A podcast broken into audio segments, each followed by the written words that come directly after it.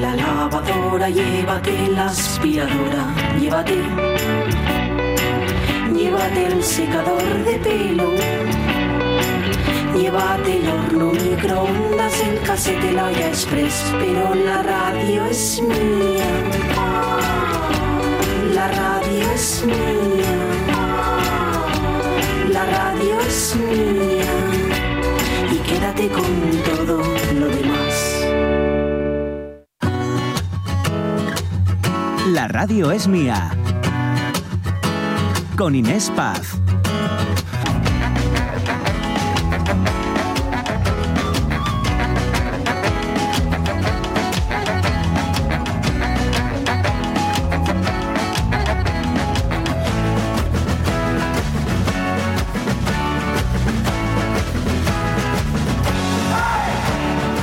Aquí seguimos, una y ocho minutos, la radio es mía, la radio es suya y hoy comentando esta noticia de que un tercio, un tercio de los padres han ayudado, a ver si se sienten identificados, ¿eh? han ayudado a sus hijos a llegar a final de mes en este último año. Es una encuesta a mayores de 60 años que ha realizado la Fundación BBVA y que ha lanzado datos, bueno, pues eh, maravillosos, bueno, maravillosos, mm, no sé si ustedes lo ven bien o no, pero maravillosos en cuanto a, a lo que podemos comentar. Eh, porque, a ver, eh, la mitad de los encuestados también dice haber mm, cuidado de sus nietos en este último año. Y eso también se considera ¿no? una ayuda Sí, familiar. hombre, vaya que sí lo es. Social, no económica, pero el dinero que se ahorran los padres, eh, nos ahorramos los padres de guarderías y demás, los quebraderos de cabeza. Sí, sí, en fin, eh, Tappers, todos hemos reconocido aquí que eh, nos hemos llevado. Eso también se considera una ayuda familiar de, de los padres. Eh, pero a veces va más allá. Es que es la imposibilidad de llegar a final de mes para pagar los recibos e incluso la, la- la hipoteca o el alquiler. ¿eh? Hay verdaderos dramas también detrás de eh, estos datos, con nombres y apellidos. Eh, ¿Ustedes qué opinan? Vosotros, nuestros oyentes. Venga, que nos están diciendo muchas cosas en Sí, redes. sí, sí. Voy a retomar este Facebook, ¿vale? Y a ver si me- que no me lo pierda, que no me lo pierda, que no me lo pierda. Es que Sube, sube ahí, está- sube ahí, José. Estoy haciendo scroll, dale, dale. como serpientes dormirás debajo de la cama otra vez y todo Mirad, María C. Lorenzo que dice, pero pues esto no lleva venidor, y si empezamos a creer lo contrario, mal, vamos mal. No se puede pensar que el futuro está en el turismo, principalmente porque trabajar en la hostelería está muy mal pagado, que lo comentabas tú. Y el único que gana dinero es el del negocio. Eso no es un buen plan para la chavalería. El futuro de la región debería pasar por la innovación ecológica y lo verde, pero nada. Con- con- ay, espérate, es que esto me Yo sonaba. estaba diciendo, a mí esto me suena de ayer. Y es que estoy, se me ha ido. he- he dado José, tanto retoma sube, los mandos, sube. por Dios. Pon tú la seriedad. si es que hay Vamos seriedad hoy aquí. Madre Eh, yo mía. creo que, a ver, nos habíamos quedado en Lockhart MacArthur, Sí. puede ser. Dice, la familia es la célula de la sociedad moderna, Eh. aunque sea cancerígena desde la edad de piedra. Lo cantaban los sabios de siniestro y no se equivocaban ni un poco. En diciendo esto, tengo que decir que no hay queja de la familia y espero que ellos tampoco la tengan respecto a nosotros.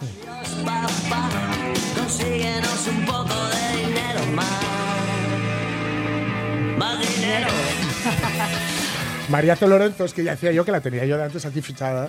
Pues a nosotros la red familiar nos ha servido. Y no, mi parte no nos ha ayudado en nada, ni apoyo. Lo que hace es que les cuentes tus proyectos, cuando ya te has metido de lleno en el lío, dice, y si acaso, ahora sí, me cuidan a la perra cuando yo no puedo de ningún otro modo. y la parte de mi marido sí que nos ha ayudado, prestándonos dinero y apoyo en un par de ocasiones, que devolvimos con creces en poco tiempo. Para todo lo demás, el banco y nuestras cuatro manitas y dos espaldas. Voluntad, amor propio y compenetración. Así que no sé, pocos consejos puedo dar. Supongo que esta poca o nula ayuda nos ha venido, nos ha hecho para valorar más nuestras propias capacidades. Igual es el secreto del éxito, mira tú. Casa de tu papá, llamaré a la puerta. Chus Zurea nos dice, claro que es necesaria y claro que me ayudaron. Aparte de parreñer y discutir en Navidades, que ¿para qué otra cosa está? Tus amigos allí, nadie Isabel Rapallo Pastor dice, ayudé a mi hermana económicamente hace años y siempre se ha negado a devolvérmelo, a pesar de haberlo llevado a juicio y de haberlo ganado. Uy. Casi me quitan la casa por, culpa. A mí nunca me ha ayudado nadie. Fran sin K. Lo ideal sería que pudieras vivir de tu trabajo, pero cada vez es más incierto. Necesitas dos sueldos o ayuda externa y eso me parece intolerable.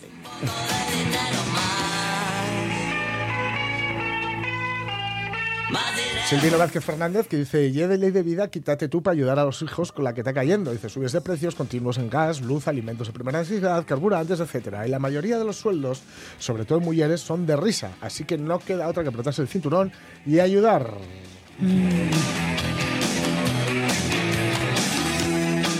A ver, es que los sueldos, los sueldos, claro, los sueldos. Nadie gana todo lo que quiere ganar. Es más, eh, para muestra un botón. ¿Saben aquel que es un tío que va a buscar trabajo en una empresa? Le digo al gerente, mire, digo, ahora entrará ganando 100.000 pesetas y más adelante le subiremos a 300.000.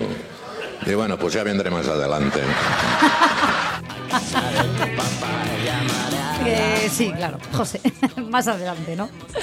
Ay, en fin, a la, son ya, bueno, pues mira, la 1 y 13 minutos. Luego volvemos con este tema, ¿eh? Pero yo prometí que hoy íbamos a bailar y lo prometido es deuda. La radio es mía.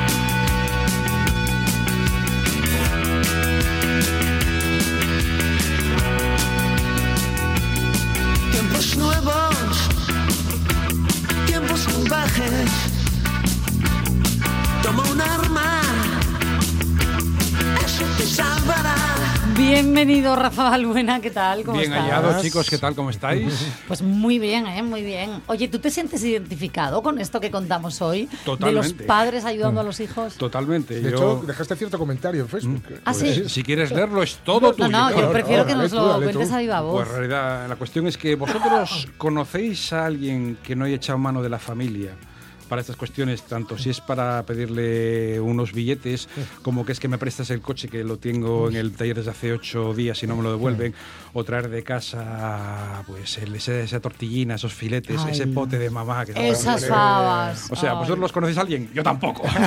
nadie, nadie conoce a nadie, ¿no? Levántate y que no falte, que no falte esa red familiar, ¿eh? Exactamente. A ver, alguien dijo alguna vez que esto era el, que la familia era el ecosistema moderno. Cuando el ser humano abandonó la tribu Sí. y se hizo urbanita, al final- al final la familia acabó siendo la célula de protección y lo sigue siendo en sus múltiples modelos y que dure mucho, la verdad. Totalmente. Bueno, pues eh, Rafa, por cierto, eh, yo es que siempre le pregunto, soy muy pesada. Eh, ya saben que Rafa Balbuena dirige eh, esta revista maravillosa cantábrica que eh, es que yo tengo tantas ganas. Lo digo porque ya me he terminado el número 2, ya mm, es que no, no la puedo releer ni tocar más. Entonces necesito ya la número 3. ¿Cuándo, Pues cuándo? mira, precisamente vengo ahora ¿Se ha de- pedido a los Reyes Magos o qué? Mm, a los reyes hay que pedirles poco porque las monarquías últimamente son poco generosas con ese tipo de historias. Y bueno, luego te cuento alguna cosa sobre los reyes magos que tienes que saber. ¿eh? No sé si. Bueno, ya sé No, que- por favor, ya sé como que- lo hagas, eh, no nos hablamos más. A ver, uf, vas a pasarlo mal, ¿eh? lo siento. pero bueno. Bueno, No estoy preparada. En otro, en otro momento contaré la verdad sobre los Reyes Magos, pero bueno, en todo caso, a lo que voy. Me preguntas por la revista, sí, está- vengo ahora presente de hablar con el diseñador y la verdad es que el planillo nuevo va está cogiendo ya forma, tomando atrevimiento en ciertos aspectos gráficos y estéticos y en cuanto a contenidos, sí que os puedo decir que el invierno que viene es duro. El tema de que estamos hablando hoy ya habla de la dureza del invierno en muchos aspectos. Sí. Va a ser un número muy invernal, pero con ese calor rico de la casa. ¿verdad? Sí que os puedo decir también que en lo que respecta al frío, la semana que viene o dentro de 15 días como mucho, nos vamos a León a presentar allí este número que seguimos funcionando. Porque El número dos, qué bien. El número dos, porque sabéis que tiene un contenido sobre la, la- la procesión de Genarín en Semana Santa y ahí la, la hermandad de, de- de- de- de tan santo laico como es Genaro, el, el personaje estrella de la, de la Semana Santa, menos santa del mundo, que es la de Sí. León, nos invitan allí a presentarlo y bueno, vamos a ir a armarla bueno. a León. Esperamos volver pronto. que volváis, como poco, por favor. Exactamente, sí. Bueno, pues venga, vamos ya con, de momento, este viaje que me sorprendes cada semana. Yo no sé, Jorge, pero yo me quedo a veces de... pe- Pero, esto no, no iba de roca. Aquí hemos bailado de Ya, todo y me Pues sí, encanta. el baile de hoy es el headbanging, que es el mover la melena, el que la tenga, así agitarla, porque vamos a hablar de heavy metal. ¿Tú tenías melena? Yo tuve una espléndida y sedosa melena que, ¡ay, dónde quedó! ¿Me mandarías una foto? Sí, pero menos mal que por la radio no se ve, que si no... Venga, vale. Y te iba a decir, ¿la subimos a redes? No, no, no hace falta. ¡Adjudicada! ¿Así? Venga, Sí, toma ya. En todo caso, ¿qué tal si cambiamos de vida rápidamente? Como aquel dicho que decía, córtate el pelo, cambia de vida. Sí. Pues ahora no, es ahora es cambia tu vida ya. Con Rim.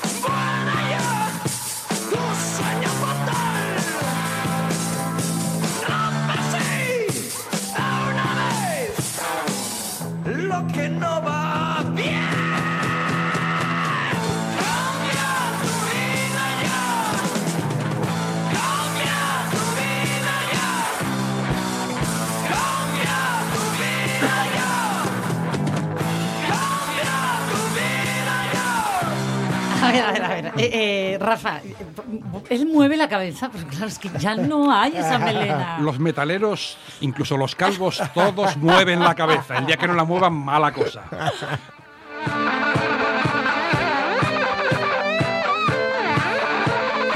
Tengo que contarte que yo soy también muy metalera en ese sentido, da igual que el concierto sea metalero o no, y soy muy de mover la cabeza y el pelo. Y me han llamado la atención en más de un concierto él o la de atrás diciendo, por favor, me estás pegando latigazos. Rollo metálica, ¿verdad? Bueno, Sí, es que sí. es lo que pide el heavy pide, mover Sí. la cabeza atrás y adelante Sí, sí. con pelo sin él. Sí que es verdad que algunos no fuimos metaleros, pero es imposible no contagiarse del espíritu de los decibelios pegándote en la barriga, que es donde dan bien esa frecuencia de bajos y de pesados y esas guitarras. Total. Después del año 81, y estamos hablando de Rimmel, que fue sin lugar a dudas el primer grupo asturiano en grabar un tema heavy. que lo Por, cierto, cuando decimos heavy, ¿es lo mismo el heavy así que el heavy metal? Porque Bueno, a fin de cuentas son etiquetas. Siempre hay esa cuestión, eso tú también puedes decirlo bien, Jorge, sobre si el hard rock es Sí. heavy, si le estamos hablando hard and blues, porque esto en realidad, este sonido tiene mucho que ver con ACDC, que en realidad ACDC mm, son simplemente blues acelerado, no acelerado, blues distorsionado, porque en realidad son- estamos hablando de un boogie clásico de los tres acordes clásicos del rock and roll y el, el ritmo pesado, que tiene el tema de heavy metal, pero en realidad son muchas variantes sobre un mismo género que es el básicamente el rock and roll debidamente enlentecido, porque claro, luego va acelerándose según las canciones, pero el heavy en realidad es bajar un poco las revoluciones y subir la distorsión y la potencia. Los mira. amplificadores de 100 vatios y estos aquí, los Rimmel, que estaba, por cierto, liderados por Javier Gavilán, uno de los personajes más carismáticos de la, de la época, que estuvo tocando con todo el mundo, tocó con Ilegales, Claro, con, con, con Estucas, con Salón Dada, con Hombre. Tino Casal. Bueno. Pues aquí estamos hablando de Javier Gavilán, que a día de hoy sigue siendo un personaje eh, muy metido en ciertas escenas del rock asturiano y que nunca ha dejado de estar ahí. Mm. También estaba el bajo Juan Martínez, que fue luego también bajista de Mason, en paralelo era baji- bajista de Mason, embrión de Ilegales, y una serie, Alfonso Lantero en la batería, que luego estuvo en, también en Ilegales, en Desperados en Madrid, bueno, una serie de personajes Madre mía, que luego... eh, Sí, la sí. cantidad de grupos, ¿verdad? En aquella época que iban Culebreando. ¿eh? culebreando, sí. Sí, sí. Es que en ese momento forma. las escenas eran. El mundo del rock era tan pequeño que, a pesar de que era muy sectario entre el público, los músicos se mezclaban unos con otros sin ningún tipo de, de, de- de- de- de rubor. Tino Casal produjo Obús, ahí donde lo tenéis, casi nada. Sí, sí, sí. tú el cambio. Básicamente el rock era el mismo, era una cierta hermandad. Y bueno, aquí cambia tu vida ya era el mensaje de- del grupo de rock, este Rimmel. Los primeros en el heavy, pero luego, mm, entiendo, vendría una larga estela, ¿no? Hombre, No que yo si sepa, larga. el primer grupo que existió heavy como tal eran unos gijoneses llamados Doble Filo, que fueron el embrión de Sombrero de Copa y de Fuera de Serie, un grupo pop. Con lo cual, Mm. insisto, el tema, la, la hermandad rock iba más bien por los discos que llegaban, que a veces llegaban casi por valija Claro, diplomática. Y en ese momento, a ver, lo que, lo que te estimulaba y lo que te ponía como el rock en esta cuestión, pues era lo que te llevaba a hacerlo. Sí que es verdad que Doble Filo no quedó ningún rastro grabado de ellos, pero Rimmel sí, en este disco, que además lo compartieron con Ilegales, con Sombrero de Copa y con Esquizo, en la primera muestra pop rock de Asturias. Pero no fueron desde luego los únicos. Teníamos también en la cuenca minera Antídoto. Liderados, Antídoto. liderados por el indescriptible Uto, alma durante mucho tiempo de la sala la sala Telva de la Felguera, donde paraban todos los grupos del mundo mundial, incluyendo los suaves que tienen allí su, su club de fans de, en Asturias. Y Antídoto, en el año 86, ya unos años más tarde, porque Rimmel grabaron en el 82 este, este primer disco compartido, pero el primer disco heavy, el primer LP heavy de, totalmente hecho en Asturias, que curiosamente se grabó en León, en, el sello, en el sello Cascabel, luego sacaron eh, los Antídoto con este objeto sexual del que destacaba, a pesar de su sonido un tanto chato, esta canción titulada Héroe Nacional. ¿Cómo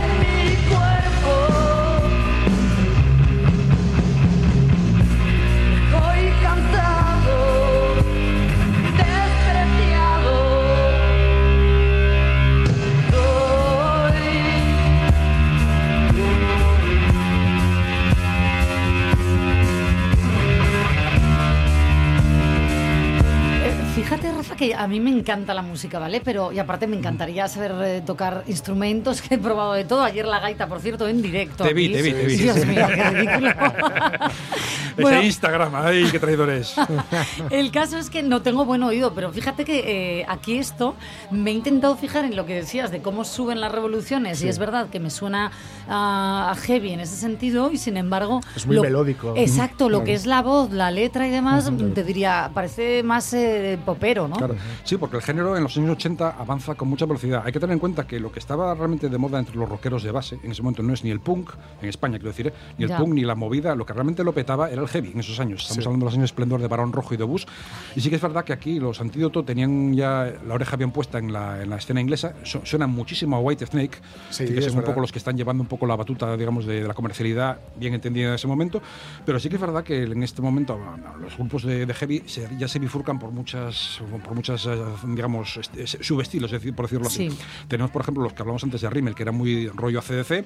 Estos son más rollo Claro. nueva ola del heavy metal inglés, que también que beben en temas de pues, tipo Black Sabbath, un poco también Led Zeppelin. Pero sí que es verdad que ya van orientando más ese tema bluesero y gritón a una canción más melódica, Más más, melódico, más sí. orientada y sobre todo con letras con más, con más mensaje. Mismamente, esos mismos años en Corbera está un grupo que también va a llamar al heavy por a, a llevar el heavy por otros derroteros, un poco ya más virando hacia el hard rock, es decir, virando un hacia los sintetizadores, un poco lo que llamaban AOR, rock orientado a adultos, que es una etiqueta un poco compleja porque yo, yo nunca Ya. la he entendido. Porque Yo realidad, tampoco, el rock orientado a adultos. Teniendo en cuenta Sí. que en el rock todo el mundo que lo escucha es adulto, es una etiqueta que perdió tanto su sentido. En realidad, en aquella época definía el rock con teclados. Más que nada porque supone que los teclados daban un tema un poco A más Elo, asentado. ¿no? Y todo esto, Exactamente. Pero sí que es verdad que en el año 86 Virgen, Virgen ganan un concurso, el concurso de Radio Asturias, y sacan un maxi single titulado con el nombre del grupo. Y este tema, Harto de Esperar, abre una vía que en ese momento cuesta verla en el sonido que fuera heavy, pero la imagen de Virgen era heavy totales y estaban sobre todo liderados por Paco Martínez, que luego sería Batería de los Locos y de Australian Blonde. Vueltas de la vida. Estos son Virgen con Harto de Esperar.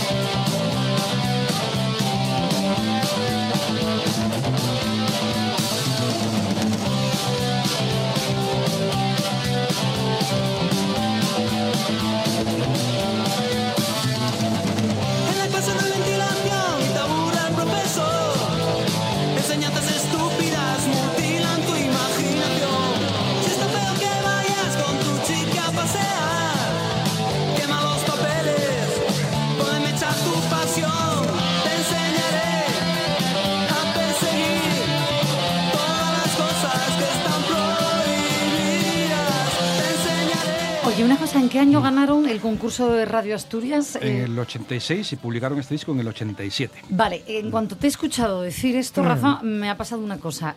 He hecho un mogollón de menos yo esos concursos que había antes en las radios de grupos de música. Vale, ¿sabéis cómo estoy yo aquí de llamadme, no sé?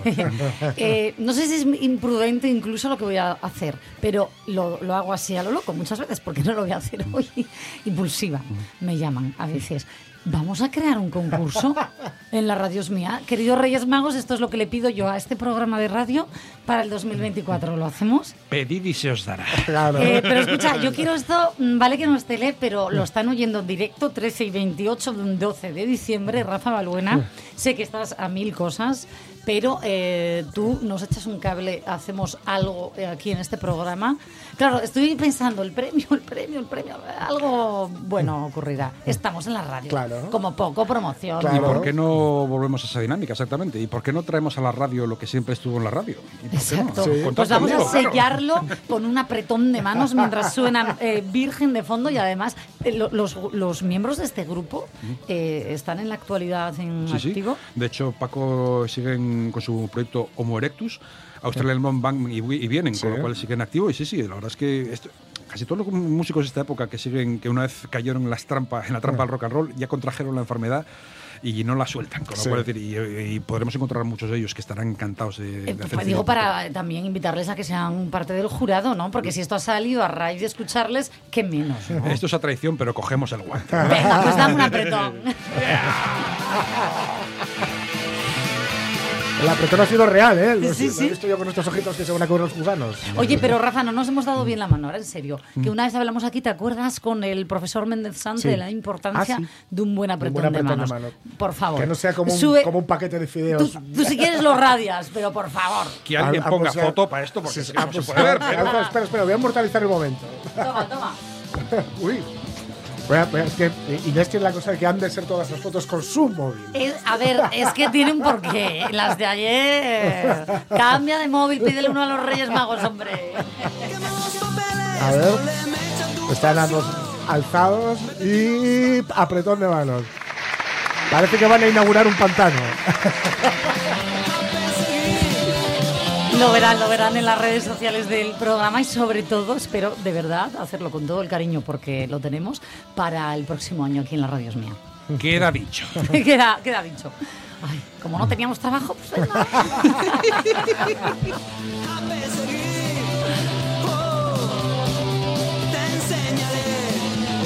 Bueno, se- seguimos este recorrido musical y ahora sí que alguien me pare si se me ocurre algo más, por favor, no me dejéis. Espera, es, es el cine que se prepare ahora. Vamos, vamos a bajarlo con una dosis de terror y de tenebrosidad, ¿te parece? Por favor. Porque mira, al final de los años 80, el heavy metal, porque si os fijáis escuchando un poco a Virgen que acabamos de oír, tienen ese tono un poco, digamos, casi, si me apuras, con, salvando las distancias, tono Bon Jovi, una Hmm. especie, digamos, de accesibilidad, pero a toda corriente le sigue su contrapeso. Y en este caso, igual que había una variante del heavy metal que se estaba haciendo muy comercial, ahí luego llega una fase Sí. underground, que es cuando en realidad los heavies y los punks se dejan de perder el miedo y se juntan. es la época en la que sale a relucir, ¿no? Exactamente. Cuando Motorhead como un precedente, porque es ya de los primeros de los 80, pero sí que es verdad que hacia la mitad de los 80 empiezan a aparecer otras nuevas tendencias, tipo el Doom, el, Sí. el Death Metal, el Thrash Metal, el Grindcore, y es en un momento en que los heavies dejan ya de dedicarse exclusivamente a lo que es el virtuosismo digital, Sí. a, a las agitaciones y a las escalas sin A fin. las, a las notas por segundo, ¿no? Exactamente, para empezar a meter, primero, por un lado, una lentitud, mm, digamos, en lo que sean algunas interpretaciones y otras, una velocidad extrema, se, se deja de tener más interés por el bajo y por, la, y por los arreglos que realmente por la pura energía. Y la guitarra empieza a ser ya a frasear y a hacer mucho más, digamos, riffs, digamos, eh, siniestros, con, con- con- con mucho uso de, la- de las terceras y, la- y- y las quintas. Y la verdad es que se oscurece, se pone un Sí. todo un poco más tenebroso. Y el ejemplo de eso, en Asturias, pudieron ser, sin lugar a dudas, los eh, castrillonenses Cadáver, que son los pioneros absolutos en Asturias del death metal, vertiente, vertiente thrash, Sí. que sacaron dos maquetas oscurísimas en el año 89 y 90 y que de la primera, Aniquilador, es la que más puede meteros miedo. Niños, métanse debajo de las sábanas porque viene el coco.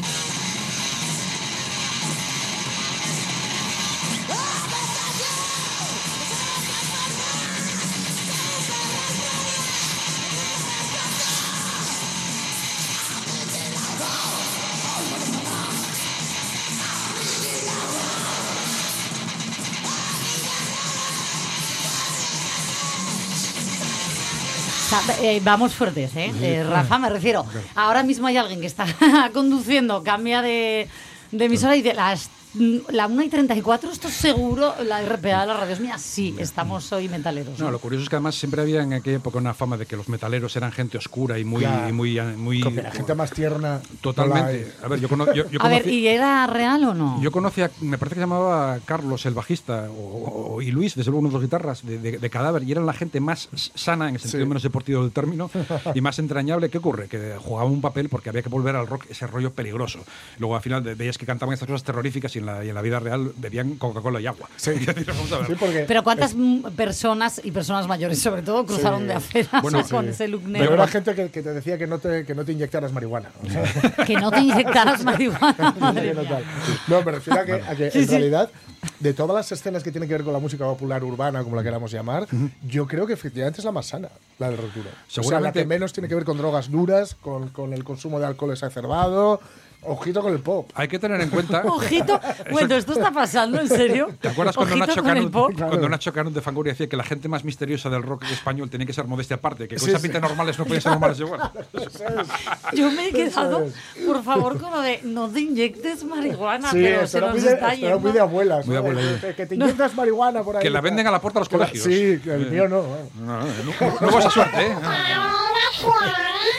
Madre mía, Rafa, esto ya era eh, la, la parte más oscura, ¿no? De, y underground, heavy. porque es que es decir, esto, esto no pasa al formato de cassette y se escuchaba en emisoras muy pequeñas, en tiempo de emisoras locales, nunca pasó al formato disco y se veía en revistas tipo Kerrang o Metal Hammer, pero sí que es verdad que era un poco la respuesta a lo que es el, digamos, el heavy en su, en su, en su momento digamos, de, de- de comercialización. Sí. Había un lado digamos, peligroso que era pura cartón piedra. Por otra parte, uno de ellos, de los miembros de Cadáver, siempre decía, la gente dura de verdad no lleva chupa de cuero. Ya, eh, es que claro, en ese momento el heavy se convirtió en esto del hair metal, ¿no? El- Pero era un poco la- la la laca imagen, ¿no? y los, los culottes. Pero sí que es verdad que para cerrar un poco digamos, este episodio del heavy, el nacimiento del heavy aquí en Asturias, el, que, el grupo que en estos años 89-90 se llevó la palma de popularidad absoluta Sí. y que hizo realmente la, la- la- la música más duradera fueron los avilesinos Marvel, liderados por Tonino Bustamante, que sigue hoy de, en activo grabando tanto con su grupo Brecha como con grabaciones de solitario, entre otros con Javier Gavilán, del que hablamos al principio.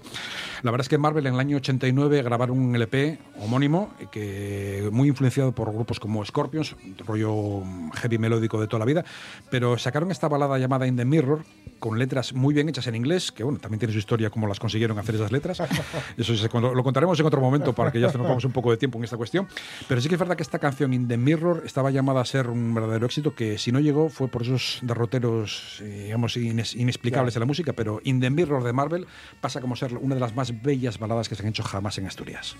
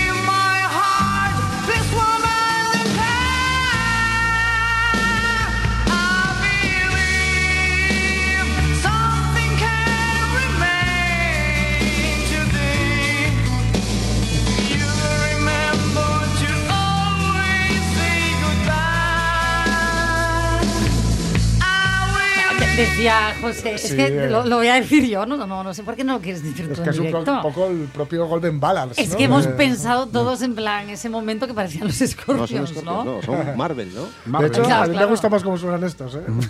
Mira, a mí esto me corrobora, Rafa, que las mejores baladas, a mí al menos me, me Sí. pasa, eh, son las de grupos heavy. Sí, sí, exactamente. Además, en un par de años después de esta canción, Scorpion sacaría aquella de Winds of Change, Sí. que fue la última gran balada clásica.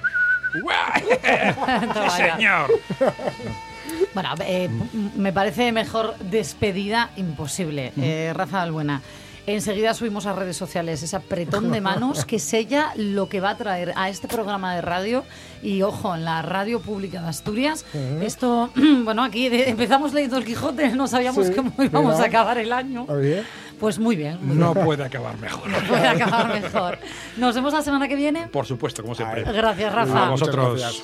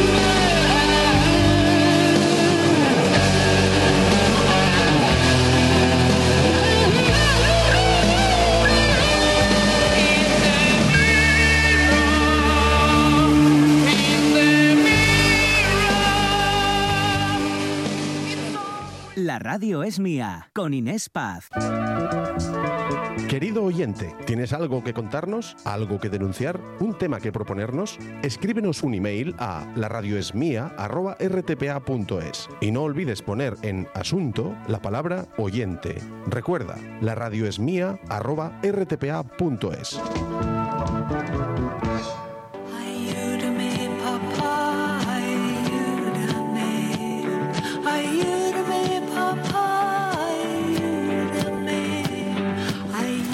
¿eh, ¿quién canta esto de ayúdame, papá, ayúdame? A ver, esto lo canta el Leona Boy. Anda, es que viene muy a colación, desde luego, con el tema eh, central que llevamos hablando de él desde las 11 y rápidamente queremos eh, volver a abordar. Nos han llegado muchísimas opiniones de todos nuestros oyentes con esto de, bueno, mucha gente, eh, que casi todos mm, se han sentido identificados. Un tercio de los padres ha ayudado a sus hijos a llegar a final de mes en el último año. Hemos escuchado pues de, todo, pero fíjense, queremos escuchar una última, una última opinión. Hace tiempo, además, que no hablamos con Marigel Álvarez, que ella está al frente del Hotel Rural de Reciegos en Caso. Eh, fue además pionera ¿no? en la elaboración artesana, en recuperar la producción artesana del, del queso casín. Y eh, Marigel, ¿qué tal? Muy buenos días. Hola, buenos días. ¿Qué tal? ¿Cómo estáis? Eh, bien, mira, eh, eh, ¿puedo decir o preguntar la, la edad o es un atrevimiento? No, ¿qué va? Yo tengo 72 años. Genial. Es que me interesa mucho porque se, ve la, se ven las cosas diferentes a según qué edad, ¿no? Y antiguamente, fija, eh, fíjate, Marigel, teníamos más la imagen de los hijos recién emancipados, ¿no? Apoyando económicamente a los padres. Parece que eso se ha invertido por completo y ahora es al, al revés, ¿no? Que, los padres ayudan a sus hijos porque mm, en términos reales eh, su poder adquisitivo, digamos, se puede ver de dos formas, o es mayor o el de los hijos, es que a día de hoy es un, es un desastre y no porque se quiera. Bueno, esto debería ser una ayuda puntual. Lo que no podemos pedir es que por parte de los abuelos o de los padres tengan que mantener a los hijos cuando ya son mayores. Y está ocurriendo, ¿no? En muchos casos. Claro, claro que sí. Yo no lo veo mal si hay una circunstancia especial, una crisis como la que tuvimos, que no había nada de nada. Bueno, pues muy bien. Pero debe ser circunstancial, no debe ser a la larga. Los padres y los abuelos ya tuvieron su época de sacrificios y deben de ser liberados de cualquier obligación hacia los hijos o nietos. Muchas veces se da por hecho, ¿no? El que los padres, los abuelos, eh, casi casi tengan por obligación que ayudar en todos los sentidos, ya no solamente en el económico, a sus descendientes, ¿no? No, no es así, no, no es así. Eso es una cosa que nosotros creamos, pero no es así. Claro. Ya vuelvo a decir, los padres y los abuelos en su momento ya tuvieron sus sacrificios y su vida. Ahora hay que dejarlos vivir tranquilamente. Que quieran opcionalmente, voluntariamente, en una fecha determinada, dar una ayuda a los hijos, pues bienvenido sea. Pero Claro. solamente así, así debería de ser. Así debería de ser, yo también lo entiendo así, Marigel. Lo que pasa es que al final eh, se extraen muchos datos de este estudio, ¿no? Entre ellos la, el, el cómo se ha encarecido, por ejemplo, el acceso a la vivienda a día de hoy, el cómo cada vez... Aquí hablamos mucho de la deriva que toma Asturias, muy enfocada al sector servicios, a- al turismo, ¿no? Y todos sabemos que, en estos sectores, bueno, los sueldos no son muy bollantes. Entonces estamos encontrando cada vez más casos de chavales que trabajan pero que no llegan a final de mes, no salen las cuentas si se independizan, claro. Entonces, bueno, no eh, hay muchos padres pues se ven casi casi como en la tesitura de ¿qué hago? No le voy a ayudar si yo me puedo ajustar el cinturón con lo poco que me gusta a mí esa frase. A ver, Es difícil, ¿no? Podemos, podemos mirar hacia atrás. Eh, Hubo un momento en que, en que el padre de la familia igual tenía dos y tres trabajos distintos. ¿eh? Hay que sacrificarse. Están malos tiempos. Hay que trabajar más. Pues hay que trabajar más. Pero no podemos solamente esperar por la ayuda salir del mes. Eso no puede ser. Que también hemos hablado de esto de que nos hemos acostumbrado muchos, ¿verdad? Que X generaciones a eh, pagar a plazos. Antes ahorrabais, ¿no? Para comprar algo. Ahora es, bueno, ya lo pagaré a plazos. a- Se, se vive de manera diferente. No digo ni mejor ni peor, ¿eh? No, no voy a juzgar yo. No, claro que es distinto. Antes, a- antes hace 30, 40 años, el pensar que tenías que tenías ya piso propio, un coche, todo propio, eso era casi imposible. ¿eh? Era una meta alcanzar, una meta por la cual nos sacrificamos. Hoy día se tiene todo de repente y eso no puede ser. Esa cultura de la inmediatez se ha llevado también al consumo, ¿no? Claro, pero Sí. esas cosas hay que pagarlas. Pues y ahí sí. está después el problema. Bueno, pues eh, no sé, Marigel, gracias de verdad por sumarte a, a, bueno, dándonos ¿no? tu, tu opinión sobre este tema del que llevamos hablando desde las 11 de la mañana y es que están llegando todavía comentarios porque no deja de ser al final un reflejo de muchas aristas de, de cómo estamos ¿no? a nivel social ahora mismo. Gracias, Marigel, por tu Gracias opinión. a vosotros. Un besazo. Un beso, adiós. Chao.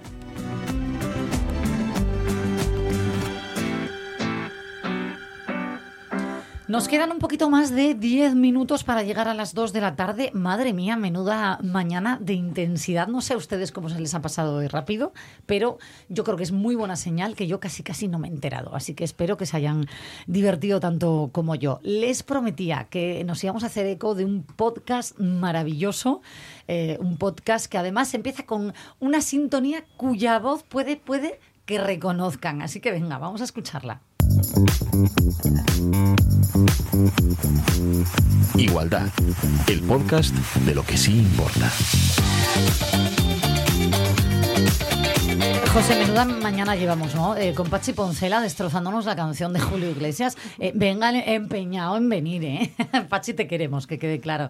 Eh, sí, era, era Pachi Poncela eh, poniendo su voz también a la sintonía del podcast Igualdad perdón, Igualdad, el podcast de lo que sí importa, porque Pachi Poncela formó parte de este proyecto, impartió una clase de comunicación audiovisual a um, alumnos de trabajo social de la Universidad de Oviedo, que son quienes han creado este podcast maravilloso que vamos a escuchar así pequeñísimos fragmentos para que vean eh, por qué les voy a recomendar tanto que, que lo escuchen. Tengo la suerte de estar muy bien acompañada ahora mismo en estudio, en el estudio, eh, lo primero por la coordinadora y docente ¿no? de, de la asignatura de habilidades sociales y de comunicación en trabajo social de la Universidad de Oviedo, Lorena Morán. ¿Qué tal? Buenas. Buenas. Lorena.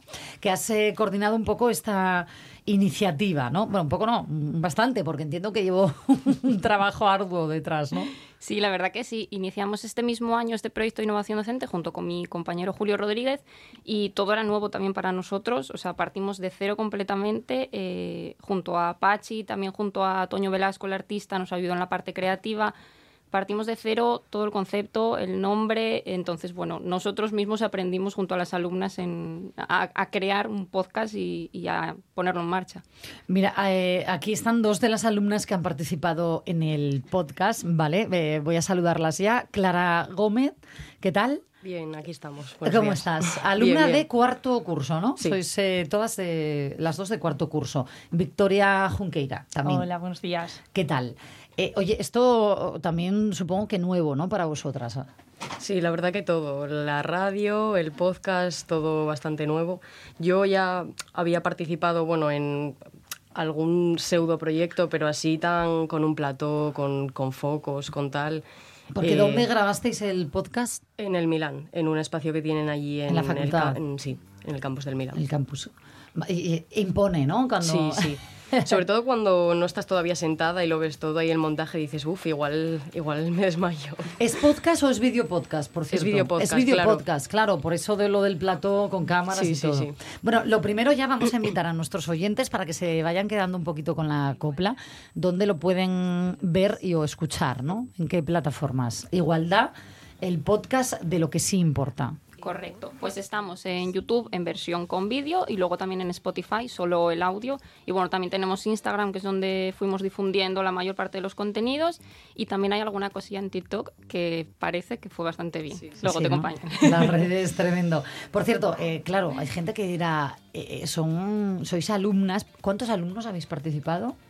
36 aproximadamente eh, en 8 capítulos, que fue lo que duró la primera temporada. Primera temporada, ¿eh? Por cómo lo dice, eh, parece que podría haber una segunda ahí. De- muy bien, muy bien. Eh, digo que, mm, que- que sois eh, alumnos de trabajo social. Esto dice bastante del contenido de este podcast, ¿no? Estáis al final divulgando contenidos de corte de tipo social. Por ejemplo, mm, mira, vamos a empezar eh, contigo. Si te, si te parece, mm, eh, Clara, eh, cuéntanos, ¿tú qué capítulo, en qué capítulo participaste? ¿Qué tema? Pues el capítulo fue el segundo y el tema era sobre todo pues salud mental y enfocado más tipo a trastornos de salud mental grave. Y entonces una compañera nos comentó que había hecho las prácticas en Ateyabana, que es una cooperativa pues de enfocada a este mm, colectivo y que ellos mismos allí tenían un podcast. Entonces nos parecieron como los candidatos ideales porque también teniendo en cuenta que los iban a grabar y que todo, pues era como un como que ya estaban un poco hechos y no iba a haber tanto nervio y tanta tensión a sería la hora más- de desarrollar y tal. Oye, pues eh, escucha, antes de que nos sigas contando, vamos a escuchar nada, nada, un cortecito pequeño eh, de ese capítulo 2 del podcast. ¿Qué consejo o qué mensaje lanzaríais a alguien que está luchando con un problema de salud mental o que todavía quizás no tiene un diagnóstico? Hay que dar con un buen profesional que no te sobremedique, por ejemplo, que no, que no sea un simple recetador de pastillas o de medicamentos, como son muchos psiquiatras. Hasta ahí podemos leer de momento. Les invitamos a que lo sigan escuchando ¿no? en las plataformas donde está disponible el, el podcast. ¿Qué, qué sensación, con qué eh, te quedaste tú ¿no? al, al hacer este capítulo? Pues la verdad que a mí me, me resultó súper gratificante. Luego, a ver, aparte te ves y ves los fallos y tal, pero... Qué, qué autocríticos somos, ¿eh? Sí, en bueno, a ver. también están para mejorar y tal. Total. Pero a mí me encantó porque además eran dos personas súper didácticas y súper comunicadoras y a la hora de escucharlo también, pues yo se lo puse a gente de mi familia y amigos míos lo escucharon y pues dijeron que era muy entretenido y al final pues eso te gratifica y también pues como que te acerca ¿no? a, la, a la función original que tenía el podcast, que es como concienciar y, y entretener y no sé, como de una forma... pues. Qué importante, ¿no? Esto de concienciar, de divulgar, incluso también Claro. para los propios alumnos el saber comunicar en su futura profesión de trabajadores sociales, ¿no? Generalmente consideramos que las trabajadoras sociales solo trabajamos, digamos, de puerta para adentro y en el cara a cara con la persona, pero realmente también tenemos una función importante de divulgación y de sensibilización sobre determinados temas y creíamos que este también podía ser un buen espacio para hablar de muchas cosas, desde un espacio eso más lúdico o más de ocio que no imponga tanto, pero también tratar temas que sí importan, como dice el nombre del, del podcast, ¿no? Claro, y, y también entiendo que a través de un canal, y os pregunto sobre todo a, a vosotras, porque ¿qué edad tenéis? Yo tengo 23 años. 23. Yo 21. Vale, Eh, entiendo que los podcasts ahora mismo eh, llegan mucho, ¿no? A los chavales de, a las chavalas de vuestra edad. Sí. Los consumís, o sea, vosotras consumís eh, podcast de forma habitual. Yo personalmente no demasiado, pero en todo mi círculo la gente consume varios podcasts Bueno, distintos. yo- de hecho, eh, tenemos un- como una broma ¿no? Eh, aquí en el medio que es, hay más, hay más eh, podcasts ahora mismo que gente para consumirlos, Sí, sí, ¿no? sí, sí. Es un boom tremendo el del podcast. Incluso os voy a preguntar si, si se os ha metido más allá ¿no? de esta experiencia el gusanillo en el cuerpo de, mm, Yo de dedicaros caso a sí, esto. Sí que me gustó mucho y creo que es una buena forma de llegar a las personas. Entonces sí que me entró ese gusanillo de, uy, a lo mejor también se me da bien este lado. Qué bien. Mira, te podemos escuchar a, a ti, Victoria. Le voy a pedir a, a mi compañero José que vayamos directamente al episodio 6, ¿vale? Eh, que es el que mm, eh, hiciste tú, Victoria. Venga, pues escuchamos un- nada, un pequeño fragmento. Cuando estás en ese, en ese punto de tu vida, tienes que coger trabajo de lo que aparezca, porque eh, no te queda de otra. Yo estuve dos años sin estudiar y yo estuve trabajando en hostelería, estuve trabajando de limpieza, estuve trabajando en casa de gente cocinando. ¿Cómo yo voy a estar trabajando de limpieza si yo, tra- si yo en mi país estuve trabajando en- en un banco? ¿Nos presentas tú, por favor, a la mujer a la que escuchábamos? Sí. Que, porque tú la entrevistaste a ella, ¿no? Yo no fui la encargada de entrevistarla, pero bueno, tenemos la suerte de que en este caso en el podcast apareció nuestra compañera Mayerling, que también estudia con nosotros trabajo social. Y el tema que escogimos era las dificultades que tienen las personas extracomunitarias en convalidar sus, bueno, convalidar y homologar sus estudios cuando llegan a España. Y co- escogimos ese tema porque creíamos que cuando hablamos de personas eh, inmigrantes se suele hablar sobre todo del tema de la legalización, los papeles, y dejamos de lado también eh, que las personas vienen con estudios y cuando llegan aquí es muy difícil que vuelvan a realizar los estudios que realizan en su país. Entonces por eso escogimos ese tema y tuvimos la suerte de que nuestra compañía de trabajo social eh, pues lo vivió. En Bueno, primera persona. En primera persona y fue un podcast muy gratificante y estuvo muy bien. Me parece súper interesante lo que eh, ese fragmento pequeñito que escuchábamos. eh, Oye, ¿quién ha elegido los temas, por cierto? Pues ellas, eh, como cada, cada, en grupos de cuatro o cinco alumnas más o menos, eh, cada grupo se, se, se encargaba de un episodio. Y ellas elegían el tema, las personas, todo. Ahí tenían libertad para organizar. Son ocho episodios, hemos escuchado eh, el tuyo, ¿no? El que tú formas parte, Clara, de salud mental, Victoria, en el que tú formas parte, nos acabas de explicar, pero ¿qué otros temas habéis tocado? Pues el primero de ellos fue sobre eh, drogodependencias, luego el tercero, eh, que también tenemos por ahí eh, un cortecito, fue sobre el colectivo gitano. Venga, vamos a escucharlo ya, que Vale. lo tenemos. Y ahora Oye, Adela, que te quiero hacer... Y me dice, oye, Adela, que te quiero hacer una pregunta. Y digo, ¿y qué pregunta? Y dice que quieren que seas la presidenta de la Asociación Gitana de Gijón. Me quedo mirando por uno y por otro digo, pues yo tengo una condición, que la directiva seamos mujeres. Toma ya, Adela, qué, qué mujer, eh, qué poderío, tremendo. Eh, este es el tercer episodio. Sí, que de hecho eso, Adela iba a presentar también su libro, que justo publicó ahora un libro sobre memorias de una gitana, si no me, si no me equivoco. Eh, y ese episodio fue uno de los que más difusión tuvo porque salió, salió muy bien y yo creo que fue de los que más gustó a nuestra audiencia. Y luego tratamos temas como la discapacidad intelectual, eh, el VIH, eh, la intervención con infancia y el sinogarismo. Esos son los temas. Ocho capítulos de ese podcast Igualdad, el podcast de lo que sí importa, que de verdad, desde aquí, desde la radio es mía, les recomiendo a. Bueno, os recomiendo ya, nos tuteamos desde primera hora porque voy a cambiar ahora. Yo es que cambio mucho aquí el tuteo al usted. Os recomiendo verdad que escuchéis en las plataformas, en YouTube, en Spotify. eh, también un poco, ¿no? Píldoras en redes sociales, por lo que nos decís. Os voy a pedir ya nada muy brevemente, pero que eh, a través de vuestra experiencia, ¿no? ¿Con qué os quedáis? ¿Qué es lo que más eh, os tocó la fibra de vuestra experiencia haciendo este podcast?